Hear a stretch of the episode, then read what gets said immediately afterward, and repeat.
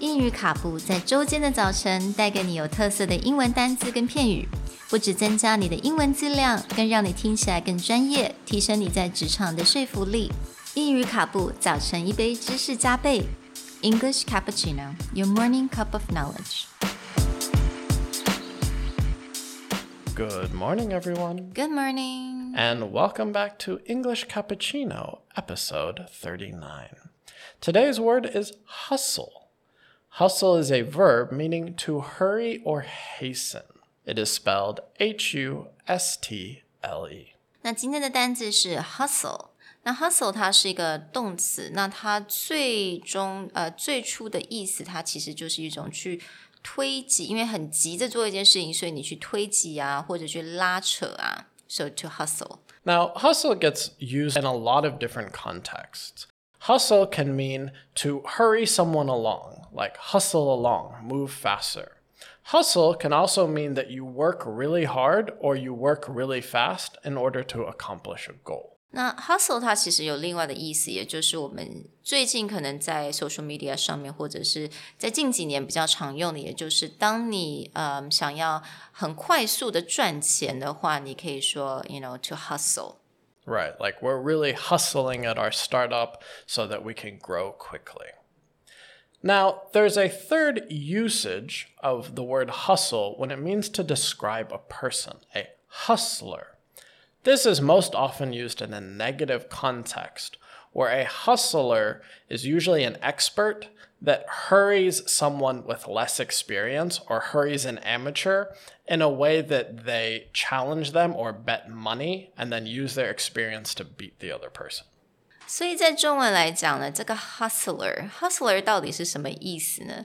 它基本上就在讲说一个很专业的人，他是很懂的人，他可能对于下棋啊，或者是 you know 任何的一件事情，他是很专业的。 但是这个人他会去跟一些非专业的人、跟不太懂的人去下赌注，让人家就是跟你去下赌，然后呢，你去赢取这些的钱，这个就叫做 hustler。 Right. So, very often you'll see, like, if you go to a big city, London, New York City, you'll so see people on the side of the street who'll try and get you to play a game, and that game is usually in their favor. We call this person a street hustler. And specifically in New York, you have people who are called chess hustlers, which means they're very good at playing speed chess and they just try and convince people to bet money against them. 所以我不知道大家知不知道，在纽约有一个叫做 Washington Square Park，right？它这边有非常多的一个下棋的人，不管是路人甲，或者他可能就是非常厉害的人。那有些人专门就是在那边去让那种路过的人想跟他挑战的人，给他下赌注。那他其实是非常厉害，所以通常他都是在这种过程当中，他就可以赚了蛮多的钱。 So, in our movie example today, a young boy who is a chess prodigy, meaning he's an expert at a young age, goes to a park to learn from these street hustlers how to play their game of chess. And in that, one hustler is playing against a world ranked player, and he's like, Oh, you're here to hustle me, but I'm the one who hustles people. I'm a hustler. Shirazi, the Grandmaster's here. What, you come to hustle me, Grandmaster? You come to hustle the hustler? Don't look at my clock. My time is fine. I thought you was gonna come into my office and take my money. Come on, Josh, let's go. Come on, Grandmaster, show me something.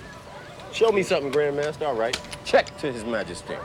So, I hope through this episode you get a better sense of the word hustle and hustler. So, we're definitely not trying to hustle you. Be sure to learn your English slowly, steadily, and win the race. We'll talk to you guys next time. Bye。Bye.